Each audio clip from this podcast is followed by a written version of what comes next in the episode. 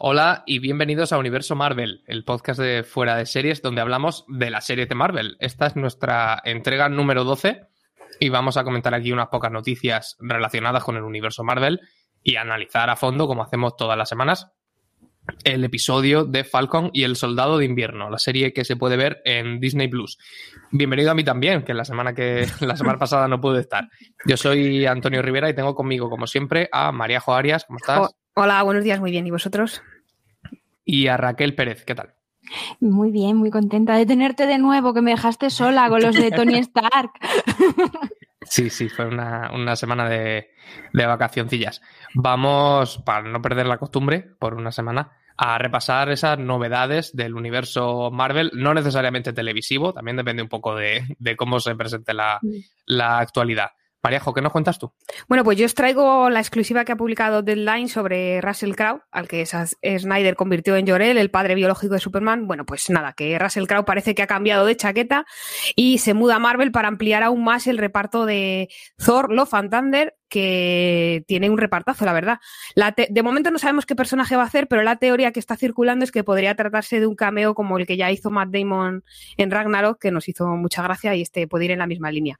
Y bueno, recordar que no es el único de, DC que ha cambiado a Marvel, porque Christian Bale, mi Batman y el de, el de Nolan, va a ser el villano de esta historia, en la que repiten Natalie Portman y Chris Hemsworth en sus papeles de siempre. Y por último, el estreno, si la pandemia y nada más lo impide, será el 6 de mayo de 2022, o sea que todavía queda mucho. Y nuestro amigo Taika Waititi, que siempre tengo miedo de decir mal el nombre, vuelve a estar a los mandos de, en la dirección. Ya se tendría que poner muy mal la pandemia para que no nos llegue esa, esa peli casi en verano del año que viene. Raquel, tú nos traes algo también relacionado con una posible incorporación, ¿no? Sí, estamos de rumores. es que después de salvar la galaxia, pues parece que la rumorología también quiere que Daisy Radley eh, pues salve Nueva York.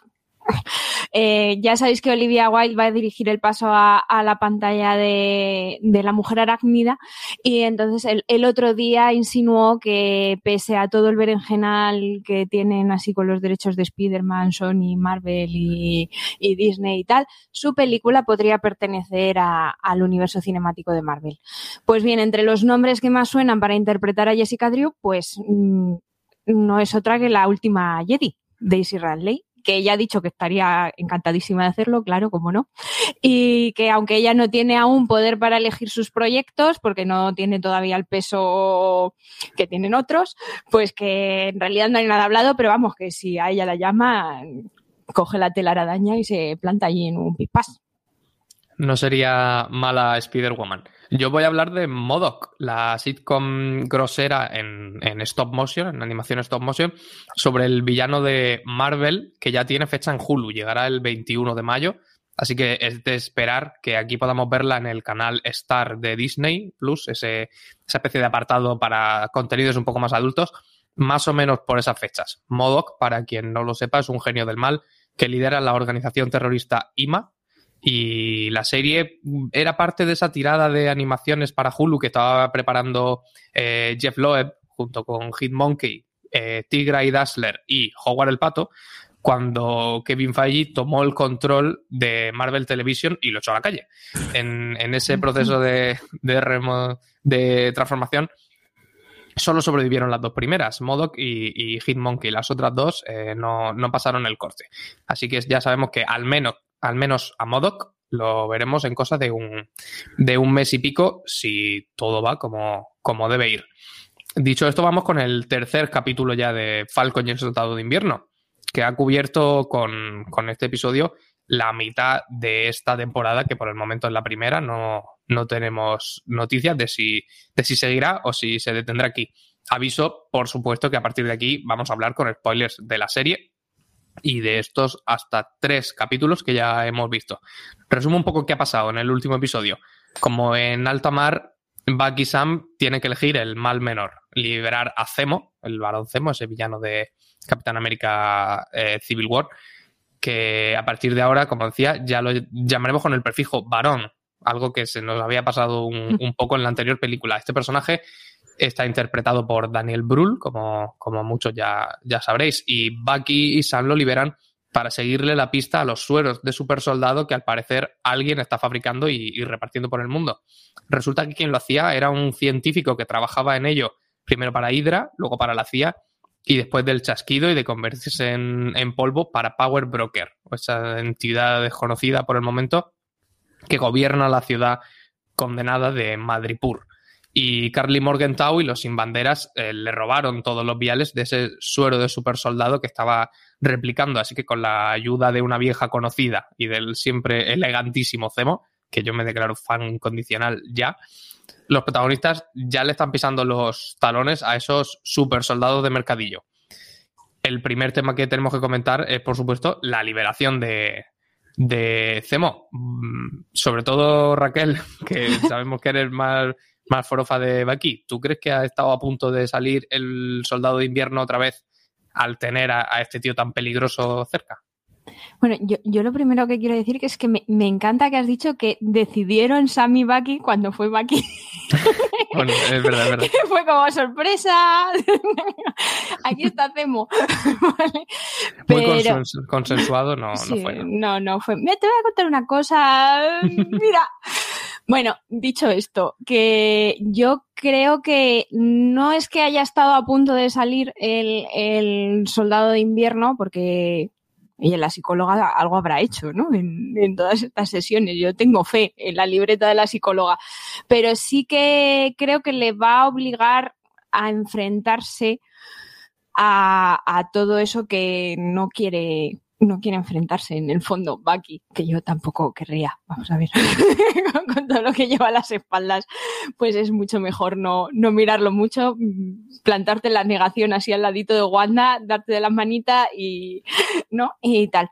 Pero sí que, sí que creo que es la primera vez que, que, que Sam es consciente de que todavía lleva eso a las espaldas de esa manera Bucky no, no, no creo que, que, Sam hasta ahora haya sido consciente de, del miedo que tenía Bucky a no poder dejar de ser el soldado de invierno. Yo, vamos, por, por cómo le pone la mano en, en, el brazo al final, que está ahí súper angustiado el hombre, ¿no? De estás bien. no, no sé, no sé cómo lo veréis vosotros. Marejo, ¿a ti qué tal, qué tal te cae este cemo? Yo, la verdad, que en la película no lo veía muy claro, pero después de este episodio ya no me imagino a nadie interpretando a, al personaje que no sea Daniel Brühl. Yo no me imagino a nadie y le odio profundamente. o sea, le tengo una manía tremenda. O sea, es que me, me, me saca de, de, quicio y me molesta Daniel mucho. Brühl. No, el, el personaje ah, y vale. la recreación del personaje. No, pobre Daniel. No, Daniel No, el, el, no perso el personaje, no, no, pobrecillo. No, me refiero al, per- hablo de- del personaje. Me, me molesta mucho porque es como que me rompe la dinámica que tanto me gustó del, del, capi- del segundo capítulo y tengo la sensación de que es como eh, que Sam y Bucky van a rebufo de él todo el rato y de su agenda oculta y son como marionetas que van sin como pollo sin cabeza detrás de él, o sea, están en una pelea y de repente él desaparece por ahí, se pone su máscara. Es como que tengo la sensación de que no saben muy bien hacia dónde van y hacia eh, hasta dónde se han metido, que han recurrido a él porque están desesperados y este tiene su, su propio plan y, y, les está utilizando. Entonces me da mucha pena eh, todo esto. Y de lo que decía, lo que comentaba Raquel de Sam y, y de Bucky, a, a, mí en este capítulo hay una cosa que me enternece mucho y es, es esa preocupación constante que tiene Sam por, por Bucky cuando el otro le está pinchando para que saque al soldado de invierno que lleva todavía dentro eh, y Sam Nelson le pone la, la, mano en el hombro o en el brazo eh, y le pregunta, hay como dos o tres veces que le pregunta, ¿estás bien? O sea, es como que está preocupado de que realmente se desate toda esa tormenta que llevaba aquí dentro y que no sea capaz de, de controlarla por culpa de, de, de, de, Simo, ¿no? Le llaman en, en, la versión original, que es el que está ahí todo el rato como azuzándole para que se deje llevar por la bestia parda. Pues sí, este Cemo, yo le voy a decir Cemo, la verdad. Lo, lo siento. Eh, se lleva a nuestros protagonistas a, a Madripur, esa ciudad del, del, pecado de la que hablábamos antes, y en, la que vuelve el thriller de espías que ya tuvimos precisamente en Capitán América, Soldado de Invierno, que a, pese a ser una película de, de superhéroes, tenía poco superhéroe y mucha pistola y mucho pinganillo que es un, es un poco el, el rollo de, de esta serie. En esa ciudad donde van en busca, gracias a los contactos criminales de Zemo, en busca de, de ese científico que allí descubren que es el que estaba replicando el soldado de invierno, ocurre ese juego de, de meterse en el papel en el que hablabais, ¿no? Está claro que la, que la presencia de Zemo va a ser excusa para meter mucho el dedo en la llaga de, de Bucky y, y a abundar en lo que le comentaban, en lo que le recordaban en el episodio anterior, que tú no te acuestas un día y te levantas el día siguiente y dices, bueno, Mm. ya no soy un asesino. Todavía tiene, tiene muchas cosas de, que enmendar, empezando, por ejemplo, por lo que sucedió en, en Siberia, que podemos recordar a los, a los oyentes que precisamente que Zemo decidió acabar con esos super soldados que Hydra estaba, Hydra estaba recomponiendo para destruir a los Vengadores desde dentro, recordándole a, a Bucky y mostrándole a Tony Stark como el soldado de invierno en los años fuertes de, de Hydra, creo que fue en los 90, si no me equivoco, mató cruelmente a Howard Stark, el padre de, de Iron Man, y a, y a su madre. Yo creo que todo eso seguirá floreciendo en los tres episodios que nos quedan, ¿no? Sí, yo creo que eso va a ser la gran tónica de, de esta serie. Lo comentábamos desde el principio, que los dos, tanto Bucky como Sam, pero especialmente Bucky, tienen un estrés postraumático muy chungo y Bucky tiene que lidiar con eso y con todo lo que ha hecho en el pasado. Y no es tan fácil como pueda parecer lo del borrón y cuenta nueva que decías tú que, que le decían en el anterior capítulo. Entonces, están, eh, se está mencionando mucho todo eso. Siberia sale varias veces, lo nombran varias veces. eh, Sokovia, lo, lo de desacuerdo de Sokovia, que al final fue todo lo que dese- desencadenó lo de eh, lo que ocurrió en, en Civil War. Entonces, eh, va a ser interesante ver si en los tres capítulos que nos quedan, porque recordemos que nos queda media serie solo, hacia dónde va y cómo solventan todo eso, cómo se, porque yo espero que al final de temporada tengamos una resolución para Bucky si realmente consigue superar todo eso y Sam, porque el otro día lo hablaba, lo hablaba con Raquel, me comentaba que cuando Sam explote, eh, o sea, tiene mucho también guardado ahí dentro y de momento está preocupado por Bucky y no termina de sacarlo, pero él también tiene una mochila muy pesada con la que carga. Sí. Raquel, ¿tú crees que así? Dime, dime. Eh, que, que aparte de lo que comentábamos de, Sam, es que tenemos así corrientes subterráneas de ¡ay, pobrecitos! que, que yo creo que también viene muy relacionado todo lo que se calla Sam con lo que hablábamos los capítulos anteriores de, de- del racismo de, Estados Unidos, que ellos básicamente los entrenan desde pequeños a no mostrar ira en público ni enfado en público, porque claro, lo que puede pasar es que lleguen dos policías y te paren y, y acabes, pues, como George Floyd, ¿no? Entonces, eh, yo lo que quiero hacer ahora mismo es romper una lanza en favor de que Bucky no, no es un asesino, Bucky es una víctima. O sea, y yo creo que la, toda la, la trama va, va enfocada a eso. O sea, la, la escena en la que, que era muy, es muy grimosa, la escena en la que están con, no me acuerdo cómo se llama, la, la mafiosa esta, la que van a ver en Madripur ahora. Ni- ¿Nigel o algo así era o me lo he inventado? No, Nagel es el, es Ah, el científico. Ella ah, se sí, es verdad. Pues vaya lío.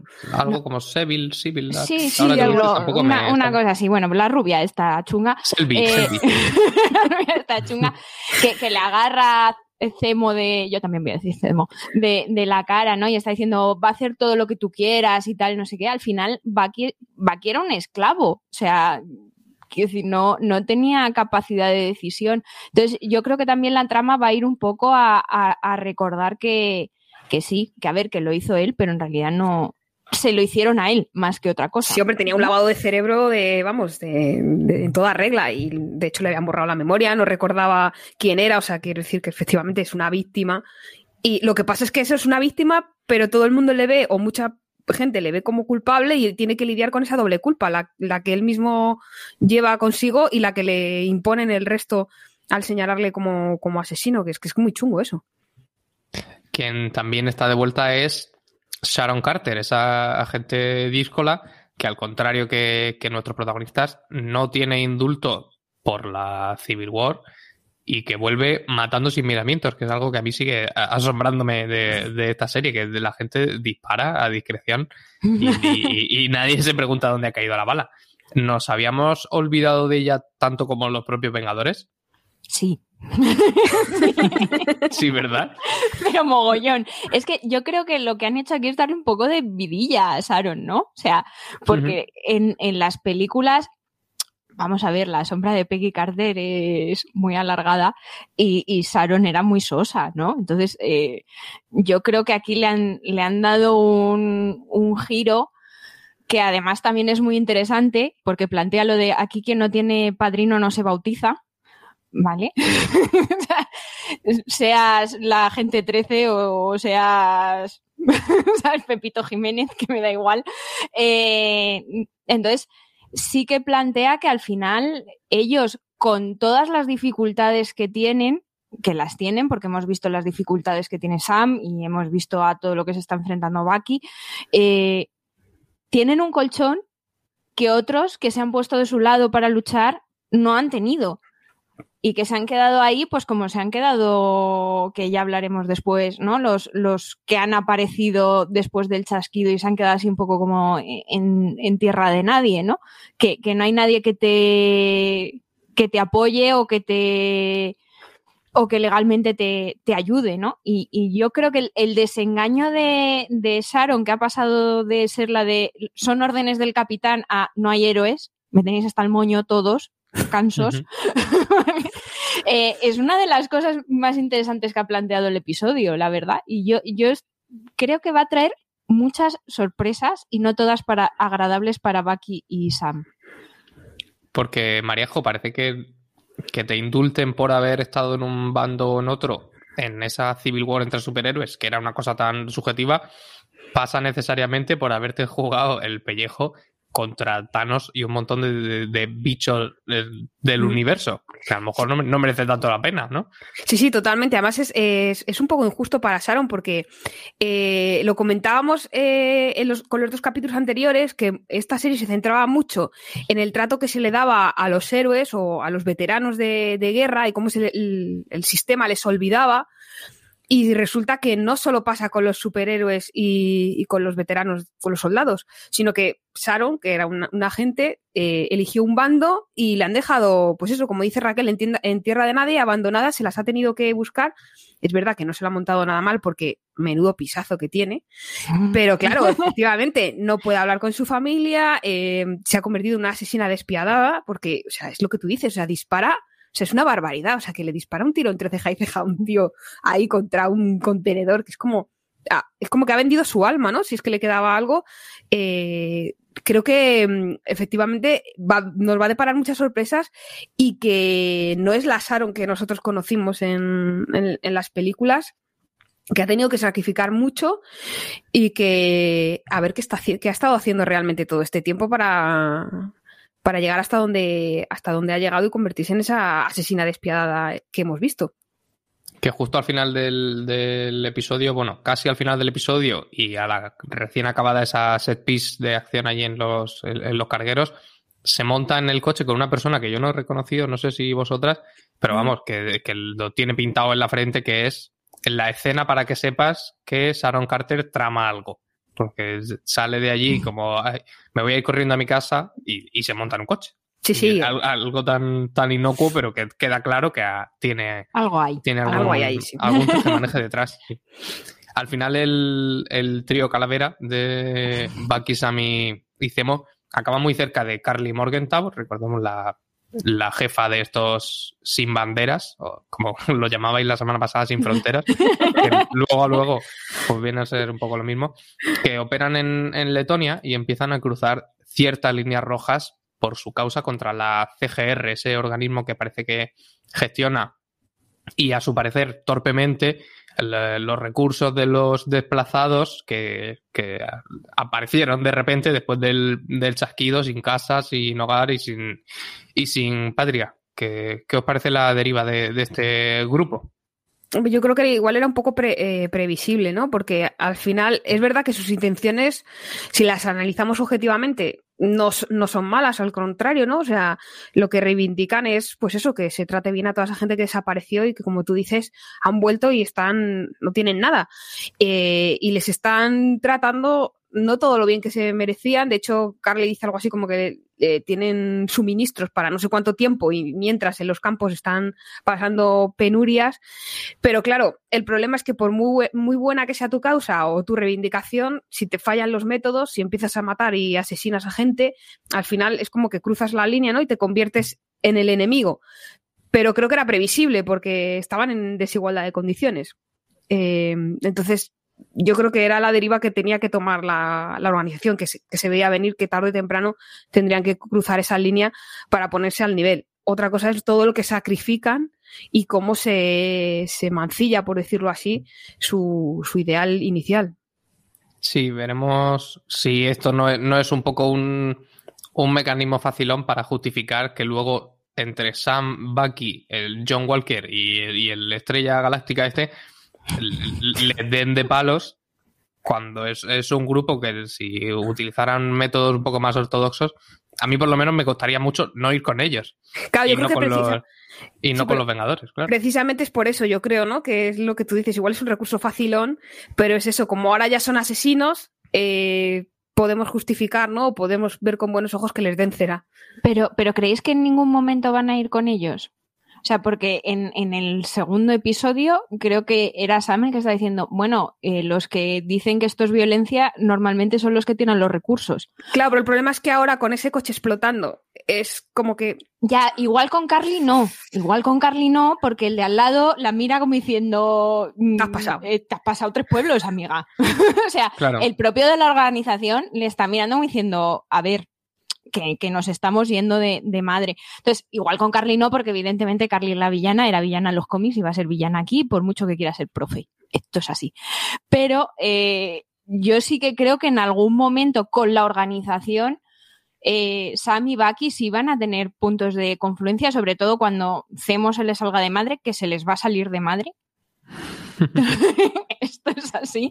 Y el, y el, bueno, capitán este de Walmart eh, también se le salga de madre, ¿no? Entonces, eh, yo creo que yo veo una posible alianza ahí, aunque sea circunstancial, porque el objetivo de ellos sí que va muy alineado con, con lo que ha sufrido Sam, por ejemplo, al volver y pedir un, ahora no me sale la palabra. Una hipoteca, ¿no? Una hipoteca, creo que era, sí. O un préstamo en el banco. Préstamo, sí. Un préstamo en el banco. O sea, de no, es que no has tenido trabajo en cinco años ya. Bueno, es que no existía. ¿no? claro. Me puede ser que en la propia Sin Banderas tengan su propia, pues eso, su, guerra civil, su civil war. Su y Claro, y, Carly se quede ahí por su lado y el resto que están en desacuerdo con esos métodos eh, haya una escisión y se pongan del lado de, de Bucky y de Sam y unan fuerzas para, para el otro. Es que tienen muchos frentes abiertos. Hay mm. demasiado como villano o posible villano por ahí suelto, porque está Zemo, venga ya, para todos Cemo. Em, está Carly, está el Capitán América de marca blanca eh, eh, y luego está Sharon, que no sabemos hasta qué punto va a ser aliada o enemiga. Entonces, son muchos frentes abiertos, necesitan aliados. Sí, yo no descartaría, sobre todo por parte de Sam, que es el que vemos como más mm. comprometido, que más comprende la, la causa de estos sin banderas, descabezar el movimiento cargarse a, esos líderes que les parecen como más radicales y, arrogarse ellos la causa de proteger a los que han quedado desfavorecidos tras el chasquido y eso, pero el hecho de alinearse con esta organización que va contra los gobiernos, provocando quizá otra mini civil war por enfrentarse a, los superhéroes que sí siguen las doctrinas de las, de las instituciones, yo lo veo ya imposible. Y, y habría que darle vueltas y sobre todo ver a dónde nos lleva, pero yo creo que la, explosión de ese coche es justificar que aparezcan dos tiarrones mm, fuertes como el vinagre a pegarle de palo a gente que, que, está robando comida para dársela a gente que tiene hambre. Veremos a ver dónde, dónde fuerte como el vinagre, qué gran frase. Sí, es lema de vida ya. Soy fuerte como el vinagre. Mientras tanto, John Walker, el, el usagente, de momento no lo, no lo llaman usagente, es simplemente el nuevo Capitán América. No deja de dar señales de que no merece llevar el, el escudo. Eh, Mariajo, ¿lo veremos cometiendo uno de esos crímenes que dice combatir? Yo creo que ese final de su parte del episodio, que este episodio está como un poco ausente, cuando le dice a su sidekick eso de que, ¿no? Como que le insinúa o le dice abiertamente que a veces hay que romper las, las normas y las reglas y que mientras consigan el objetivo se lo perdonarán. Yo creo que es toda una declaración de intenciones. O sea, este hombre va de declaración de intenciones en declaración de intenciones. Porque ya lo hizo al final del, del segundo episodio que les dijo a Sam y Bucky, en plan de, bueno, pues si no estáis a mi lado, estáis contra mí, apartaros de mi camino, y ahora aquí está sugiriendo que se va a saltar las, las normas eh, porque sí, o sea, porque quiere conseguir el objetivo y quiere que le pongan la medallita. No sé, a mí este tipo es que me cae casi peor que Cemo y, y es que además no sé decir. decir. Y además es como una cosa como muy rara que me pasaba también con The Voice, con, con, con Hiwi, y es que veo todo el rato a sus padres en su cara y es como, me inquieta todavía mucho más, ¿sabes? Lo que pasa es que con, con Jack White conseguí superarlo, yo no sé si con, con este pobre hombre lo voy a conseguir. Eh, Raquel, yo creo que Bucky sigue sin comprender todavía por qué Sam dejó el escudo, ¿no? tienen todavía ahí una discusión pendiente. Eh, claramente, o sea, lo dije el capítulo anterior y lo digo y lo digo este. Bucky es un señor de los 40, se dice que le gusta la música a los 40. Entonces, eh, hasta que le pasó lo de Hydra, él siempre ha estado del, del lado de los que cuidaba la ley. O sea, era un, un hombre blanco, heterosexual, supuestamente, que ahora hay sus dudas, eh, en los años 40, ¿no? Eh, era que además era soldado y había ido a luchar contra Hitler. Era, se lo dice Sharon, ¿no? Era, era uno de los niños bonitos de América junto con, con el capitán. Entonces, para él entender eh, de, de dónde viene Sam y por qué Sam no quiere coger un escudo que para él eh, tenía buen significado si estaba relacionado con Steve, porque Steve era buena gente. Y él lo relaciona, si lo dice cuando, cuando lo devuelve, ¿no? O sea, esto vale en cuanto lo llevaba Steve. En el momento que no lo lleva Steve, pues es un escudo y mira qué bonito con la estrella, ¿no? Entonces, eh, yo creo que Bucky no, no termina de entender que esa identificación que él puede tener con, con la ley y el orden, vamos a decirlo así, ¿no? Estatal, eh, pues para Sam no, no significa lo mismo y Sam lo que ve es un problemón que le puede venir encima de, de, un país que es que no ha sabido gestionar a Obama como van a saber gestionar un capitán americano negro. O sea, entonces yo creo que, que, lo que hablábamos el, eh, antes, ¿no? Sam se está guardando todo eso y se lo está comiendo con, con, patatitas porque ahora mismo está muy preocupado por la salud mental de Bucky, como estamos todos, eh, pero, pero en algún momento eso tiene que estallar, que yo creo que va a ser en el episodio que viene, porque Bucky va a coger el escudo por sus santas narices y se lo va a intentar dar a Sam y Sam le va a decir, pero no me has estado escuchando todo este tiempo, o sea, yo hablo con la pared. Marejo, yo sé que tienes tú también una hipótesis a propósito del, ¿Cuál es el, discurso de, este episodio? Sí, bueno, yo creo que es lo que venimos hablando todo el rato. Yo creo que eh, si en el capítulo anterior era como el racismo, el gran tema de, del capítulo, creo que aquí el gran tema de este capítulo es el de tener que renunciar a los valores que se han estado defendiendo durante mucho tiempo para poder conseguir el fin que se busca. Porque John Walker, ya lo hemos dicho, propone saltarse la ley. Sam acepta trabajar con Zemo. Eh, Bucky volverá a convertirse en el soldado de invierno para, para poder tener de aliado a Zemo. Carly vuela por los aires un edificio con gente dentro. Y luego Sharon la vemos eso, como decíamos, disparando a diestro y siniestro y repartiendo cera. Entonces, todos los personajes principales están renunciando a esos valores que han estado defendiendo para, para conseguir un fin. Yo creo que el único que no renuncia a nada es, Zemo. De hecho, es el que sale ganando todo el rato, porque ahora está fuera de prisión y viviendo la vida loca ahí con su helicóptero, o sea, con su avión privado, sus coches y tal. Y con su gabán. Hacemos su Daddy. Hacemos una, una pequeña pausa y volvemos. Ahora llega la parte del podcast en la que nos quedamos cada uno con un momento favorito del, episodio de esta semana. Maríajo, ¿cuál es el tuyo? Pues mira, la semana pasada me puse muy intensa y cogí toda la escena de, Baltimore, que me recordaba mucho a The y el, el, racismo como tema. Pues esta, voy a volver a mi papel este de persona de chistes fáciles y me voy a quedar con el momento tras la explosión en el que están huyendo entre los contenedores y Sam y Bucky se empiezan a pelear en plan, pues son dos policías rebeldes, arma letal y al final Sam le acaba diciendo eso de, pero es que esto es en las pelis de acción, tú no lo has visto, esto es como una norma de las pelis de acción cuando empiezan a discutir de, no, había que ir a la derecha, a la izquierda tal y de repente Sharon dice, a ver, por favor, señores, centrémonos en lo que estamos, que no es momento para estas discusiones absurdas, que la verdad es que me hizo mucha gracia. Raquel, ¿cuál es tu, tu momento preferido? Eh, pues yo me voy a quedar también con un momento bastante ridículo, para que no nos vamos a engañar.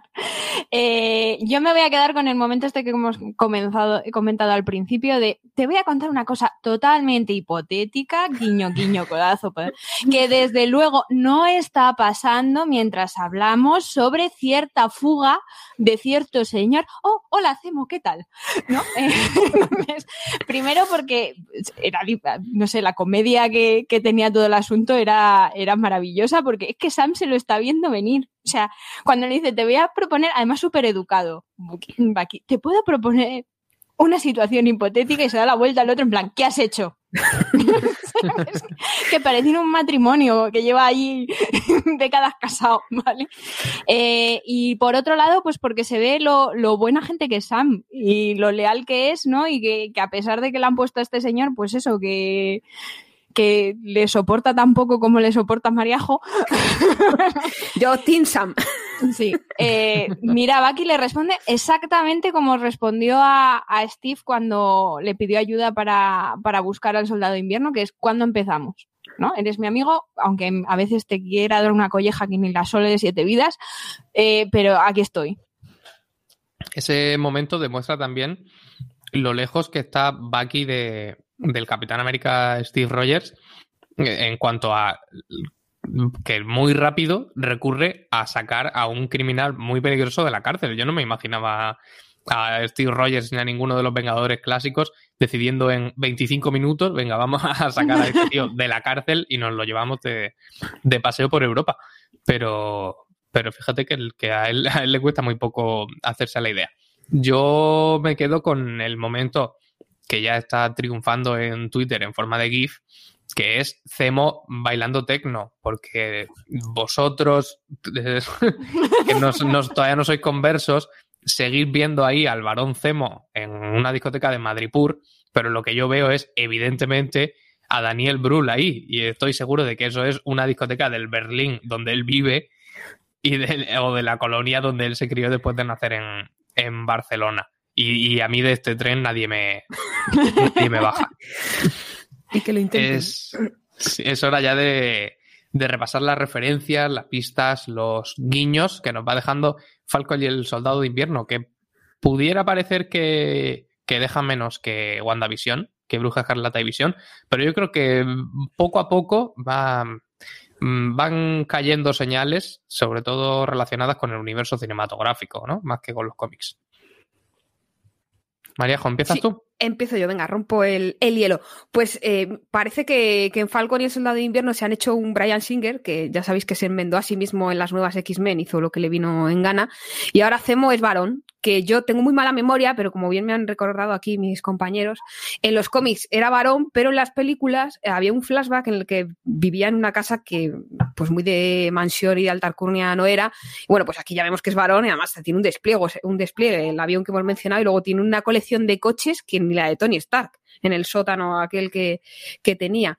Y luego, en referencias cinéfilas que no tienen nada que ver con el MCU, pues la de la escena de Bucky cuando va a la cárcel y visita a Zemo es muy el silencio de, los corderos. Y luego hay un momento en la, en la discoteca en la que van los tres así como a cámara lenta, con luces de colores y suena una canción, un tema francés que yo no sé vosotros, pero a mí me dicen que la ha dirigido Guy Ritchie, que la han sacado de Snatch y entre el vestuario, la música y tal, vamos, me lo creo.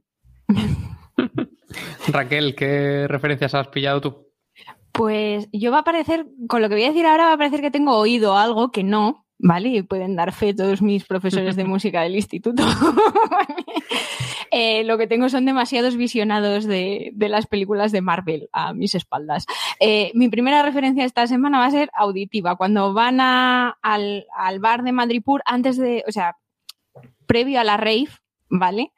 Eh, que es el momento importante del episodio. Que es el momento importante del episodio. Después, oye, es que nos lo visten a todos muy guapos. Yo sé que argumentalmente no es importante, pero yo como espectadora disfruté mucho. Dicho esto.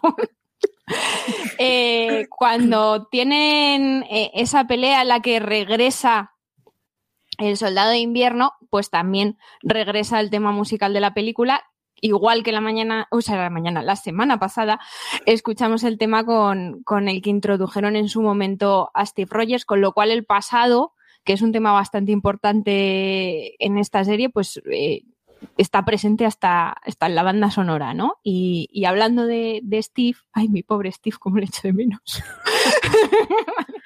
Bucky, que le echa tanto de menos como yo, se ha quedado con su cuaderno de notas, ¿vale?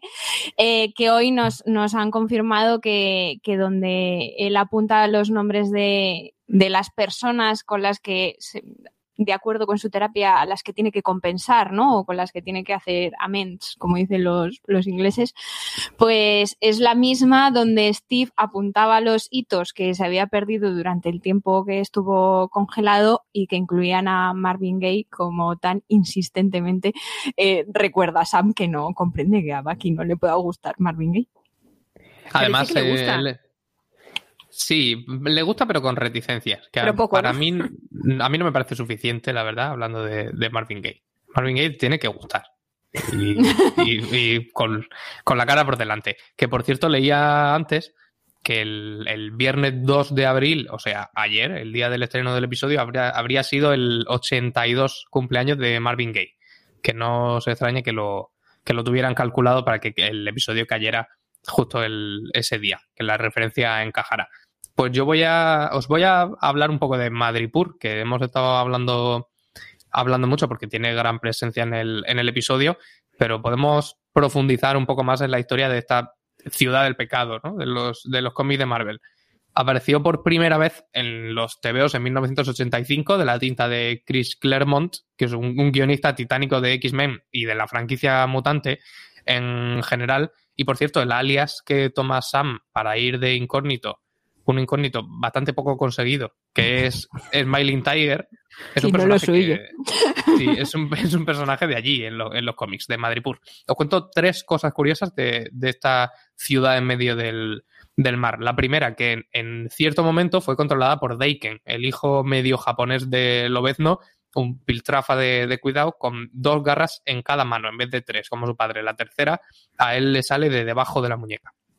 La segunda cosa, que allí se subastó una cinta de vídeo de Ojo de Halcón cometiendo un, un asesinato. Quizá lo veamos en, en, esta serie próxima de Ojo de Halcón, sobre todo si hila con esa época de, de Clint Barton como Ronin, en la que hacía un poco lo que le, lo que le venía en gana. Y por último, que en Madripur está lo que se llama el barrio vacío, una zona donde el, el espacio no es coherente y que si se intenta volar en ella acabas directamente en la zona negativa, una dimensión paralela entre, entre las dimensiones paralelas de Marvel y que es prácticamente el lugar de camping de los cuatro fantásticos. No sería mala manera de introducir a, la primera familia de Marvel en, en su universo cinematográfico y, y seriéfilo en, en. Hacemos otra pequeña pausa y volvemos.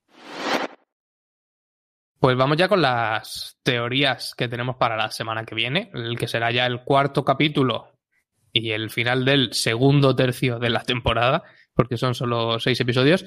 Y empezamos, por supuesto, con esa aparición por sorpresa de Ayo, el personaje de, de Black Panther, interpretada por Florence Kasumba, y que viene a, creemos, a buscar venganza por el asesinato de, de el padre de T'Challa, es decir, Chadwick Boseman en, Black Panther, y que, y Zemo lo mataba para comenzar todo ese follón que daba lugar a, los acuerdos de Sokovia y, y demás. De aquí yo creo que podremos sacar muchas pistas tanto para Black Panther 2, la secuela cinematográfica, como para esa serie sobre Wakanda que también nos tienen prometida. Maríajo, ¿en qué crees que acabará todo esto? En un embrollo de mucho cuidado. O sea, yo me estoy. No, sé si os acordáis de la segunda temporada de Daredevil, que yo siempre he dicho que el pobre Daredevil en aquella temporada era como un autónomo estresado porque tenía muchos frentes abiertos. Y es que eh, Sammy y Bucky van por el mismo camino. O sea, lo comentábamos antes, ¿no? Todos los frentes abiertos que tienen, y como eran pocos, ahora les aparece alguien de Wakanda que quiere cargarse a su aliado, esperemos que temporal.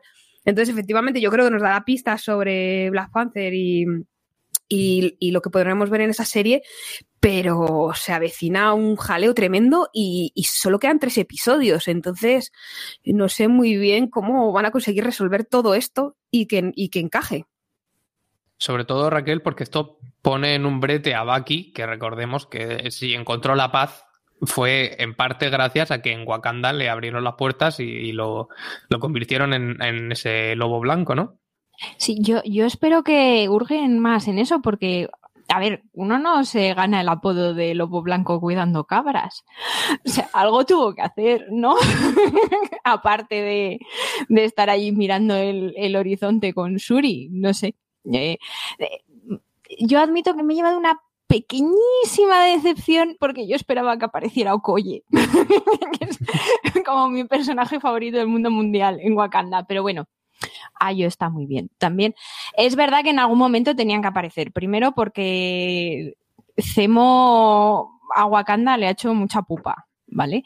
Y segundo porque yo lo llevo pensando desde ya desde la Bruja Escarlata y Visión teniendo en cuenta que el recurso principal de Wakanda es el vibranium, o sea, tienen como mogollón de vibranium por ahí suelto, del que no tienen control. no sé, chequear un poquito que la gente a la que le has puesto un brazo de vibranium está haciendo las cosas bien, o que el robot de vibranium no te lo robe el gobierno de los Estados Unidos, no sé, ese, ese tipo de cosillas que yo entiendo que han tenido sus dificultades en, en Wakanda, pero, hombre, un poquito de... No están muy acostumbrados a la política exterior, pero un poquito de control. Entonces yo cuando apareció dije, bien, ya está, hombre, están poniendo un poquito de, de, orden. Además, ver a alguna de estas guerreras siempre es una alegría. Para todos menos para Bucky y para Sam. Por otro lado, tenemos a John Walker y a su compañero es Battlestar, ¿no? Como estrella de mm, combate. Yo me he decidido ni aprendérmelo porque me parece un personaje eh, penoso. Estrellita. Yo le llamo estrellita. Pues los hemos tenido bastante ausentes en comparación en este episodio y, probablemente esconden muy malas intenciones. Yo no doy un duro, la verdad, por este Capitán América. Ahora veremos que en los comentarios mucha gente nos ha dejado también sus, sus sospechas sobre, sobre este tipo. Y yo fíjate que voy a apostar por un giro como aquel que hizo Nick Spencer en los cómics de, Capitán América, que fue un jaleo que llegó incluso a, los telediarios americanos, en la que se revela que de repente el Capitán América está al servicio de Hydra. ¿Vosotros creéis que, que podría salir por ahí? Pues cualquier cosa, porque este tipo no es nada de, de, fiar, o sea, Hydra o cualquier otra organización, porque además es que tiene un ego desproporcionado, o sea, más grande que su escudo. Entra allí, eh, o sea, aparte de esa cosa que se dice muchos americanos de que no hablan otros idiomas, y, llega allí y en plan de, pero tú sabes quién soy, pues ¿cómo no voy a saber quién eres si vas disfrazado de? O sea, quiero decir, es como, ¿no? Eh, no sé, es que da muy mal, muy mal rollo. Al principio podía haber cierto atisbo de esperanza con él y tal, pero desde el primer capítulo yo creo que se quita la careta y su ego le, le juega malas pasadas por eso, porque va arrasando como aquí estoy yo porque he venido y como soy el capi me, o quiero ser el capi me tenéis que hacer caso todo el rato y de, que quiero información me la das porque soy yo mismo, porque yo lo valgo. Entonces, no sé, me da muy mal rollo y efectivamente no me extrañaría que estuviese eh, aliado con, con, alguien mucho peor todavía. Raquel, ¿tú qué dices? Que mi odio por este señor abarca continentes. O sea, no puedo con él, me supera eh, el wannabe este de, de, la vida. No, no. O sea, es que además es como todo lo contrario. Les perdonaría la trama esta de, de Hydra si se la ponen a él porque yo en su momento cuando lo hicieron me enfadé muchísimo porque me pareció un bofetón a todo lo que era el, el Capitán América y todo lo que significaba el Capitán América. Pero este señor ya es un bofetón a todo lo que significa el Capitán América, con lo cual, pues tendría lógica que fuese de Hydra o que estuviese asociado con el Power Broker este o, o, vete tú a saber qué, qué hace. Pero además es es lo que dice Mariajo, es que aparte de ser malo, porque ya se le ve que es, mala gente, es que encima se lo cree.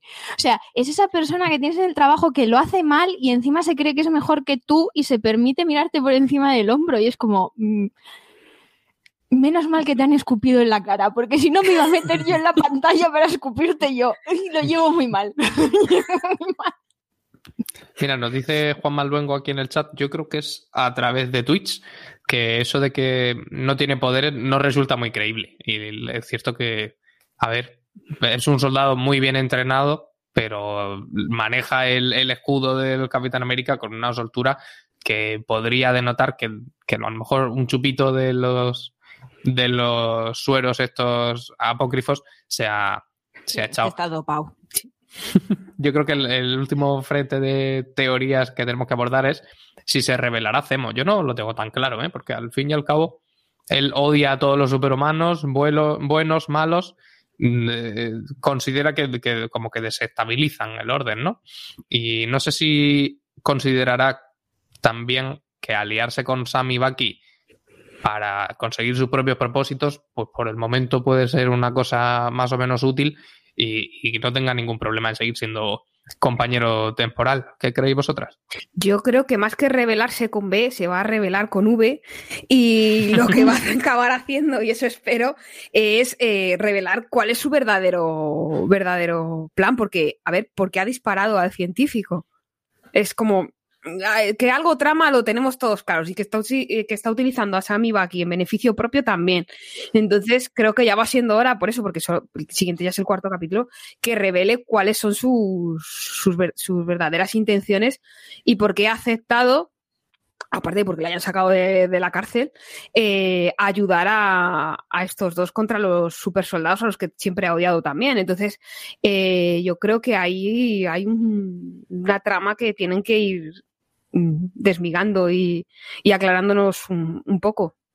Sí, a mí me parece que se había dedicado como a, ir asesinando a todo el todo super soldado o todo el que pudiera llegar a, replicar el suelo de super soldado y entiendo, asumo que por eso le pega el tiro al, al científico este, ¿no, Raquel? Sí, a ver, eh, él lo que quiere es que no haya superhéroes y supersoldados, o sea, que, que le pegue el, tiro sí que tiene eh, sentido, aunque yo creo que aparte de eso, este hombre eh, tiene algo en la cabeza, como dice Mariajo. Y es, y es verdad que Bucky es un supersoldado también, entonces yo creo que no van a tener problemas con él mientras sus objetivos vayan a la par. Entonces, en, el momento que dejen de ir a la par, que va a ser más pronto que tarde, porque en algún momento descubrirán quién está detrás de todo esto o quién es el power broker o, o cómo solucionarlo, ahí van a empezar sus problemas con, con Cemo y se revelará con B, con V y con todas las letras del alfabeto. Porque además hay, un momento en el, no sé si es paranoia mía porque ya quiero ver maldad suya en todos lados, pero en el laboratorio que están ahí hablando con el científico los demás y están a su bola y él está como ahí de tapadillo y empieza a toquetear debajo de una mesa y saca el revólver con el que dispara. O sea, ¿cómo sabía él que había un revólver ahí? O sea, ahí... Yo no sé si es intuición de malo de malo de película que le dices. Ya, pero en un laboratorio un, un malo de película tendría aquí una pistola, ¿no? Claro. No, yo creo, ¿eh? Por otra parte, esa pistola es la que luego le permite eh, salvarle el culo a Sam, a Bucky y a Sharon cuando aparece ahí como el, el, salvador de, de, la máscara. Yo estoy en el equipo de Cemo. ya, ya te vemos, ya te vemos. Pues ya estamos llegando al, final del episodio y vamos a ver qué nos han dejado los oyentes en el, buzón durante esta semana. Víctor Manuel Mucientes Rodríguez nos decía por correo electrónico que no sabía qué pasaría con, con estos dos. Entendemos que se refiere a los protagonistas y con el nuevo Capitán América, que a ver si al final no va, no va a ser tan malo. Bucky para mí, dice, tiene mucho carisma y se junta con Sam. Cuando se junta con Sam son imparables. El humor no lo veo tan forzado como en las películas. Ojo a esto porque yo creo que muchos podemos estar de acuerdo. En referencia a lo que pasará con Zemo, nos decía hace tiempo que leí una teoría que se uniría a los protagonistas para acabar con, con otro enemigo común. Y yo creo que, que no iba desencaminado. Raquel, ¿tienes tú también algún otro comentario por ahí? Sí, nuestra Laura en Twitter, yo ya la llamo nuestra, nos comenta que, le ha parecido muy, muy comiquero el, capítulo, que es, que es verdad que sí que entre que recupera el look así de, de Cemo, ¿no? Y, y las peleas estas así como más, artificiosas y el soldado de invierno y tal tiene, tiene bastante sentido. Que el triángulo Bucky Sam Zemo le, le pareció excepcional. Y es de tu equipo, le encanta la escena de Zemo bailando en, en el club. Dice que ahora no puede quitarse esa imagen de la cabeza y que estaba llorando por, eh, por el suelo de, de, la risa. Y nos da las gracias por hacerle las mañanas más, más amenas que muy maja. Pues un, abrazo para, para, Laura. Es que encima baila bien, Cemo, que es lo peor de todo. Baila mejor que los superhéroes, fíjate lo que te digo. Mayans en Evox nos dejaba también este comentario diciendo que el, el nuevo Capitán América consiguen que caiga mal desde el minuto uno. Estamos de acuerdo, y aunque no ha, aunque no ha hecho nada malo, que a él también le, a él también le huele, le huele un poco mal, sí, también. Sí. Eh, espera y, desea que Sharon no sea el interés romántico de nadie, que sería caer en el tópico fácil. Y creo que, como decís, eh, sigue, será la que ponga cordura en el dúo. Espero que nos den a un personaje femenino potente. Pues a ver si, si está en lo cierto. Os recordamos a los demás que podéis dejar vuestros mensajes en redes sociales, siempre con el usuario arroba fuera, fuera de series y el hashtag universo Marvel si son las dos cosas a la vez, mejor que mejor. En las cajas de comentarios de cualquier reproductor de podcast o de YouTube o Facebook Watch, donde sea que nos, que nos estéis viendo o escuchando, o por correo electrónico a la dirección universomarvel arroba fuera de series.com. Además de, claro, charlar con nosotros durante la emisión en directo del podcast, como está haciendo alguna gente aquí, todos los sábados a las 11 de la mañana. Ahora sí, Mariajo, muchas gracias. A vosotros, nos vemos. Raquel, muchas gracias. A vosotros nos vemos la semana que viene. Nafser, ya está todo dicho. Nos vemos.